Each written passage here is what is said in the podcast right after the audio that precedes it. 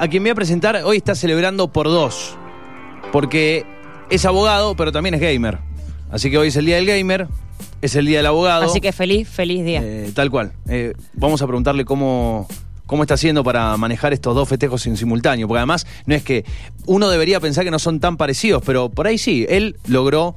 Eh, logró unir estas eh, dos pasiones. Hablamos con Juan eh, Sister Piller, que es el director deportivo y además el director de operaciones eh, de Isurus Gaming, uno de los equipos más antiguos, si no el más antiguo de Argentina de eSports, y lo presentamos. ¿Cómo anda Juan? Buenas tardes y feliz día por dos.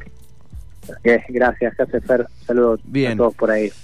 Festejando, está bueno hacer doble festejo. Sí. Primero, primero gamer o primero abogado, o en simultáneo. Eh, primero gamer. Bien. Creo que fui más desde chico más gamer que, que abogado. Después el abogado vino eh, más por obligación a estudiar, Mm. pero bueno, también encontré una, una, una pasión en la abogacía, Bien. así que O sea, eh, después abogacía. no, no quiero, no quiero para ahí meterme en. eh, no, no vamos a hablar de, de vos personalmente, pero digo, fue eh, un poco los eSports o, o los videojuegos hoy están demostrando que eh, cuando un chico te quiere decir, me quiero dedicar a esto, el padre podría decir, es una opción y, y- y romper un poco este mito de, bueno, jugá pero estudia algo. ¿A vos te pasó un poco eso? ¿Estudia algo? Eh, creo que yo, yo vengo del mundo del fútbol, así que me siento muy identificado con ese comentario porque Sí. siempre en su momento el fútbol era eh, no era tan bien visto, ¿no? En su momento era jugar al fútbol era un hobby, no era una profesión y siempre se estaba el, el juzgar y decir, bueno, eh, no te vas a dedicar a toda tu vida a jugar a la pelota, sino que estudiar Claro. en serio. Entonces, eh, básicamente la analogía que hago con eso hoy es que los tiempos van cambiando y hoy la visión es diferente y la Sí. visión es que hoy las hoy jóvenes de la edad de, por ejemplo, yo tengo un hermanito de 13 años, le apasiona jugar videojuegos y muchos lo toman como una profesión. O sea, también hay que entender que a que uno uno llama a ser profesional, ¿no? A hacer algo amateur, pero eh, básicamente yo me siento muy identificado con todos los chicos que deciden tener ser alguien en el mundo y que no son reconocidos y que no son vistos y que por la opinión de la mayoría uno se, se, ofusca y se aleja y no quiere serlo. Entonces para mí, sí, para mí hoy ser gamer no es solo ser gamer, sino que es otra cosa, ¿no? Que es un concepto que se está Sí. generando hoy. Pero Ahora- hoy se puede estar tranquilamente a jugar videojuegos. Ahora decís, hoy, hoy ser ser gamer es, es más allá de, de un pasatiempo, para muchos, para otros es un pasatiempo, pero ¿qué pasaba en el 2011? Porque eh, Isurus Gaming arranca en abril del 2011. ¿Realmente, eh, más allá de, de un nicho, o a, a vos te interesaba, estabas metido, muchos gamers seguramente estaban metidos, pero el común denominador, el grueso y a nivel mediático, los eSports brillaban por su ausencia, no eran, no, no, no había coberturas, o al menos no las que conocemos hoy, eran tal vez en foros, insisto, especializados, cosas muy de las personas que conocían dónde estaban. Hoy hay una oferta de noticias para cualquier persona que se cruza con algo de eSports y dice, a ver, ¿de qué se trata esto? 2011, ¿cómo fue arrancar con un equipo de deportes electrónicos en Argentina en el 2011? Bueno, el que mejor puede hablar acá es el dueño que escala, que bueno, eh, no, no pudo estar hoy, pero Entiendo que está en viaje a Chile. las charlas. Sí, está en Chile, ahí con, con el equipo que estamos Sí. jugándonos la vida mañana para ir al Mundial, eh, con el equipo de League of Legends. Eh, siempre cuando una de las cuando arranqué con Cala me contó su historia de cómo él arrancó de la nada, ¿no? En el 2011 y te agrego más, mucho tiempo más atrás y hablamos no sé, del primer torneo que se hizo de Space Invaders o Sí. eh, la Nintendo World Championship, que fue en ese momento como una locura en los años 90, que los, los videojuegos ya tenían como, ya existía, digamos, eSport, no se lo denominaba eSport, pero había competencias, pero el, el centro de difusión era Corea y durante mucho tiempo StarCraft fue el juego que dominó y, y hoy en día Corea es el referente de por qué los esports son a nivel mundial, ellos son los uno de los número uno. Y ellos lo vieron con mucho tiempo. Kala lo vio en el 2011 cuando arrancó con StarCraft de la nada, básicamente arrancó con, peri- con un sponsor que le daba periféricos. Sí. y yo siempre lo identifico con mi viejo, que mi viejo arrancó una profesión de representación de jugadores cuando eso no existía. Y, y él se metió en un mundo donde ni existía, más en Latinoamérica, muy poco, poco reconocimiento, poca visibilidad, y arrancar un proyecto así y mantenerlo durante ocho años, la verdad que fue una su parte. Sí, ese, Eh, es, es la genial. de Latinoamérica. Es genial y, y- y además hoy, o sea, no solo, no solo que se mantuvo durante 8 o 9 años, sino que está en, un, en una situación eh, realmente destacada dentro de, de los equipos latinoamericanos. Eh, la- El sábado pasado jugaron una final aquí regional que, bueno, en este caso no les tocó ganar, tocó nueve, ganó 9Z, pero sin embargo ustedes tienen equipos y entiendo que el próximo sábado ustedes van a participar de una final a nivel Latinoamérica también. Sí, para nosotros, de cierta manera, fue un triunfo esa, esa final porque fue un proyecto. Para nosotros, el equipo de Argentina es como nuestras inferiores porque nosotros nos podemos hacer a la primera que jugamos ya en Chile, en la regional de, Latinoamérica, de Latinoamérica, el League of Legends. Aprovechamos, Juan, para, Y- para los que por ahí recién se unen o no terminan de entender bien, si lo comparamos, como decís vos, con, por ahí con, con el fútbol, que podría ser algo que, que entendemos entendemos bastante en general a nivel a nivel argentina, es tenemos la B o, diferentes categorías, la B, la primera, en este caso, eh, acá en Argentina esta final era como el equipo que juega en la B. Sí, era como una posibilidad de ascender más. Bien. Yo lo- creo que este sistema lo relaciono más con el básquet, ¿no? Porque Bien, eh, él tiene un sistema de franquicias que es un circuito cerrado de ocho equipos y que obviamente se juega como se juega en la primera división del fútbol, que bueno, los últimos dos descienden y digamos las ligas nacionales que se juegan en Argentina, Chile, Perú, Uruguay, eh, alrededor de las nacionales se juega como los campeones de esos equipos, los dos mejores juegan contra los dos que están por descender en la regional de Latinoamérica. Y nosotros en Argentina, ya al estar en la regional de Latinoamérica, no podemos ascender, entonces para nosotros lo usamos como una cartera de jugadores y que hemos formado a chicos que son rookies y han logrado inclusive a ganarle chicos que han jugado en primera y, y han llegado a una fin que fueron los chicos de Cream que hacen una semifinal muy dura y llegar a la final contra el 9Z y de la forma que llegamos la verdad que para nosotros el proyecto es un triunfo Sí. Bueno, por, Eh, por acá me están tirando, me están tirando eh, alguna data, dicen por acá, al- algunas, unos fanáticos me dicen, eh, la LVP dicen es la A nacional y la, la Sí. Liga Latinoamericana es la es la Copa Libertadores, me dicen por acá. Si lo tenemos, sí, más o menos, sí, más o menos. Claro. Y, y- sí, porque si tenemos un título, después lo que nosotros jugamos el Mundial viene a ser como el- una especie de Mundial de clubes, si querés Claro. ponerle un título futbolero que se juega ahora en Europa. Pero es un Mundial que es el Mundial de League of Legends. Bien, ustedes, bueno, participan y están participando, eh, o sea, están, están poniendo equipos en todos lados. Sí, así es, tenemos ¿Cuál? el equipo de primera de League of Legends, tenemos el equipo Counter-Strike, que está en Brasil, con en Brasil el equipo de Counter-Strike femenino, que está acá en Argentina, nuestro equipo de Fortnite. Eh, la verdad que yo siempre veo a Isurus como un monstruo cuando entré, y la verdad que es una locura lo que lo que ha generado este último tiempo. Bien, ese eh, es, es cuando uno empieza a meterse, eh, para mí que, no hace mucho empecé a, digo, a interesarme a decir, bueno, vamos a meternos en este mundo, eh, muchas personas empiezan a, interesarse, me parece que está bueno, eh, como un programa que charlamos de gaming, pero también hablamos de tecnología, empezar a meterse en lo que son los deportes electrónicos y hay mucho para aprender. Hay un camino muy largo ya recorrido por esta industria y de pronto uno... mucha gente lo, lo subestimó, ¿no? Lo subestimó durante mucho tiempo o no terminaba de entender la magnitud que significaba esto. Más allá del dinero, porque me parece que va mucho más allá de los premios, que por ahí son lo que a veces llama más la atención, ¿no? Estas finales con premios millonarios, pero detrás hay una infraestructura impresionante que además eh, implica eh, a un montón de gente, bueno, como vos y como un montón de personas que están trabajando más allá de los que juegan, en definitiva. Sí, yo creo que también tiene que ver con... eh, estamos en una transición digital en donde esas transiciones llevan su tiempo, ¿no? Eh, y más que los esports es un mundo completamente diferente porque va a una velocidad totalmente diferente a lo que va a la realidad. Entonces es muy difícil a veces entender ese mundo y lleva su tiempo y más que a veces nos manejamos una cierta burocracia y ciertos Sí. niveles que son más lentos. Entonces, eh, para mí los esports son, para mí el futuro, la próxima forma de entretenimiento.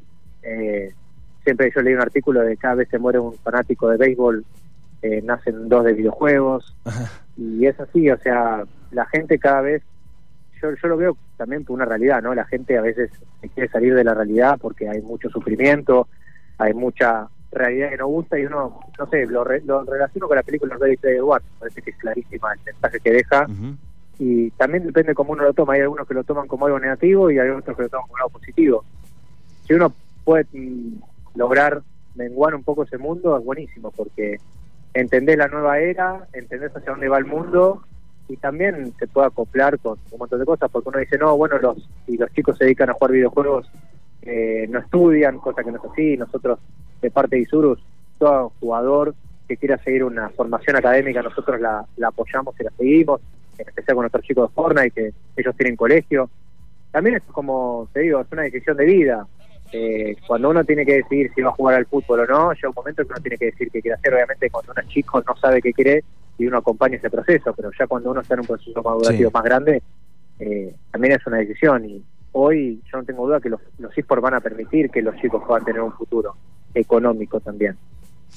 Bien, eh, el, el, sábado el sábado se va a poder ver la final, bueno, por streaming, así como se vio la, la final de la LVP, se vio por streaming un montonazo, como 15.000, 16.000 personas, también la vieron por, por televisión otras 4.500, eh, 1.600 aproximadamente asistiendo, digo, hay unos números eh, que, que, crecen mucho a nivel, a nivel país y a nivel regional, pero la final en la que ustedes van a estar presentes a nivel eh, Latinoamérica, la LLA, va a ser el próximo sábado.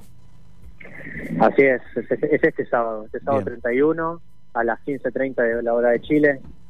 Eh, la verdad que para nosotros es muy importante porque si ganamos por primera vez Isurus iría al Mundial y a representar a Latinoamérica, pues la mayoría de nuestros jugadores, además de llamarse el equipo de las estrellas, son chicos que representan a toda Latinoamérica, de México, Perú, Chile, eh, Uruguay, Argentina. Entonces, para nosotros es muy importante esto porque nos va a permitir iluminar a Latinoamérica el mundo de los esports, ¿no? que nos puedan ver más y demostrar que Latinoamérica está a la altura de, de las demás ligas que no nos falta mucho para eso. Bien, el, Mundial, ¿dónde y cuándo se juega? Estamos hablando siempre, en este caso, de League of Legends, porque eh, esto es lo que pasa a veces con, eh, con, con, los eSports. Hay mucha, así como hay muchos deportes tradicionales, hay muchos eh, dentro de los deportes de League tenés el vos lo mencionabas, Counter-Strike, el Fortnite, el, en este caso el League of Legends, el, Free Fire. Hay, hay un montón de, juegos que, y, hay, y cada uno tiene su liga y sus competencias. En este caso, League of Legends. Así es, League of Legends y cada, obviamente cada publisher, o sea, el dueño del, juego decide cómo hacer esa liga, ¿no?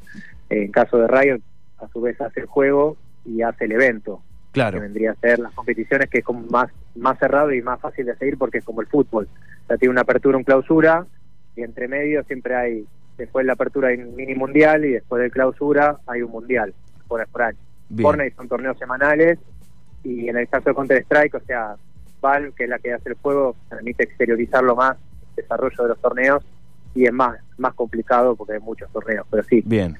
Eh, nosotros jugamos el pase al Mundial, eh, que se va a jugar en Europa este año, a principios de octubre hasta fin de noviembre, y bueno, la idea es que nosotros si llegamos a ganar vamos a ir a entrenar afuera y, y poder pasar al play-in, que es muy difícil, que es la parte pre-clasificatoria del Mundial, que forma parte del Mundial, y en caso de ahí estaríamos compitiendo contra equipos, la verdad, tier 1 de verdad. Bien. obviamente de las regionales va Europa, Corea, Che, los, más allá de los equipos, siempre se, algunos que escuchaba el otro día cuando estábamos en, la final ahí de, la LVP, escuchaba uno decir, más allá de los equipos número uno de, estas regiones que me mencionás, eh, hablar de Corea como, como los más temidos, ¿no? Y bueno, uno lee las noticias de estos, los muchachos que es difícil despegarlos de la compu, o que pero ¿es, ¿es efectivamente así? ¿Son los más temidos en los equipos coreanos? Sí, hoy igualmente hoy Europa está cada vez más fuerte, o sea, por ejemplo, en cuanto al League of Legends, o sea, el foco siempre se tuvo en Corea y ahora date cuenta que G2 fue quien, quien ganó, entonces marcó una diferencia abrupta y hoy mucho se termina viendo Europa. Así que hoy te diría que no tanto, o sea, siempre van a ser muy porque son de otra categoría, pero el, el foco del juego está cambiando, así que eso marca que también hay cambios dentro del juego y no son los únicos temibles. Así que eh, yo creo que este mundial va a estar muy bueno, va a haber mucho mucha diferencia y a la vez eh, creo que Europa va a marcar un, un antes y un después. Ya lo marcó en el MSI, así que. Bien. En principio, este sábado lo van a poder ver por, por plataforma de streaming, me imagino, por Twitch, por YouTube, la final. Y de cara al Mundial. Los oficiales de Sí, eh, el, mayor de los éxitos, por supuesto. Eh, ¿Y cómo hacer, Juan, para un padre que tiene ganas de, de meterse, de conocer un poco más. A los chicos ni les digo, los chicos ya saben. Eh, los, pibes que quieren ya tienen idea de cómo introducirse en estos canales, en estos circuitos. Pero para el padre, que el chico le cuenta y que se le hizo una ensalada que no termina de entender, pero que lo quiere entender, que lo quiere acompañar al hijo, a la hija y que tiene ganas de, de poder compartir más. ¿Cuál es la mejor manera de entrar a este mundo? ¿Por qué página? ¿Por qué portal? Eh, ¿A través de qué red social? Digo, ¿cuál es el mejor primer paso para no hacerse un bolonqui en la cabeza? Eh, bueno, es medio complicado porque el nivel esports es como también a nivel informativo es como muy... Hay, mucho, ¿no? hay mucho y a la vez hay poco, pero una de las plataformas más importantes es de Esports Observer, eh, que son las plataformas más importantes que pasan la, la, como es, las informaciones actuales de los esports, de lo que está pasando tanto a nivel business como a nivel deportivo. Eh, obviamente también es entender, por ejemplo, hoy como TIC, eh, por ejemplo, Movistar también tiene su propia plataforma de esports que constantemente va pasando información. Los equipos que también van pasando constantemente la noticia, lo que hace cada equipo, cómo lo hace tanto Furios, 9Z, como Isurus, como Malvinas, como varios equipos también tienen sus plataformas en Instagram que van constantemente informando de cómo va. Eh, también eh, hoy en día lo que te puedo decir, ¿sabes lo que más recomiendo a, a los padres? Que también, por ejemplo, en nuestro caso, uno de nuestros jugadores de LVP nos terminó agradeciendo por diciendo mi papá no entendía lo que era, terminó viniendo a la final y terminó llorando como cuando Independiente se fue a la vez. O sea, como que, eh, claro, pero eh, en su momento eh, no entendía. Yo tenía otro jugador también que no los padres no lo, no lo ayudaban y terminaron viniendo a la final. Entonces, la mejor forma también es acompañar y entender, y estar con el hijo, mirar, por ejemplo, si está streameando, cómo streamea, de qué forma, también el juego, entender el juego, cómo funciona, de qué manera. Eh, también depende la, del juego, pero cada juego tiene sus plataformas como LOL, desde la página oficial de LOL también dice las competiciones que se participan, cómo son, Fortnite también desde su foro lo dice, o sea, también es, es querer a estar con el hijo y acompañarlo. Yo creo que si fuese padre y tuviese a mi hijo que tiene ganas de dedicarse a esto, por más que obviamente priorizaría siempre el estudio, es acompañarlo en todo sentido y yo creo que también es vivir la experiencia, esa sería la mejor forma de, entender lo que son los hijos, porque es algo que se vive, más allá que uno lea, uno termina entendiendo estando al lado del hijo. Bien, bueno, ese, eso no te lo discuto en absoluto. La emoción con la que vivían los pibes eh, y las pibas que estaban el otro día allí en el Estadio Obras eh, en la final de, la LVP era impresionante, eh, así como cuando en, la cancha hay una, jugada y se acercan y hay posibilidad de gol y qué sé yo, cómo se levantaba la gente, cómo empezaba a gritar, cómo empezaban a, agitar, cómo se y, los gritos y esto. Pero siempre en un clima de respeto, eso sí lo quiero destacar, impresionante el clima de respeto que había, pero la emoción que se vivía ahí y hay que, lo, decíamos antes de, ir a, de, asistir al evento, la mejor manera es eh, ponerse en los ojos de un chico y eh, sacarse los prejuicios y vivirlo. Eh, si lo intentás analizar desde los ojos de adulto, te va, se te va a complicar. Sí, totalmente. Aparte, los esports tienen una cosa linda que, es toda una comunidad. O sea, por más que dentro de la cancha haya rivalidad, todos los equipos ayudan, eh, o sea, es todo, todo un conjunto de, de, personas que conforman este ecosistema de los esports que no es que yo tiro para mi lado, o sea, todo una cosa en conjunto, por más que cada uno después apunta a la excelencia deportiva. Eh, lo, que nosotros más en Latinoamérica lo que hay que hacer es entender eso y ir, ir creciendo de a poco. Obviamente que es muy difícil, más con dependiendo en, una, en un ambiente donde dependes mucho de las inversiones de las marcas, de las inversiones privadas, pero yo tengo fe de que como se pudo lograr en Europa se, y como se pudo lograr en el resto del mundo, acá se va a poder lograr. Tenemos, Argentina es uno de los top 3 en el mundo que más jugadores tiene, que ha quedado mucho por explorar. Eh, mirá con que tampoco hizo Isurus en la parte de cantidad de jugadores que se pudo sacar nuevos, nuevas estrellas. Y qué sé yo, o sea, es una cuestión de, apostar y creer. Eh, hay, hay, hay veces en la vida que, no sé, yo siempre tomo la frase de Walt Disney cuando arrancó su proyecto dijo no hay nada más lindo que hacer lo imposible. Y así es emprender. El que emprende se toma siempre un salto al vacío y termina apostando por algo.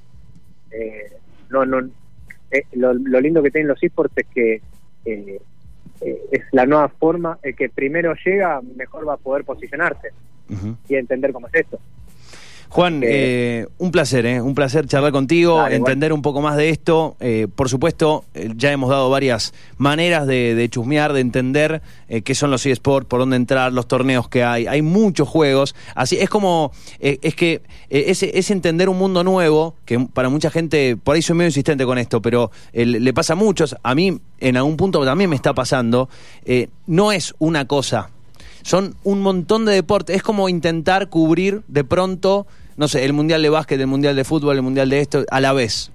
Y decir, claramente es un montón de información.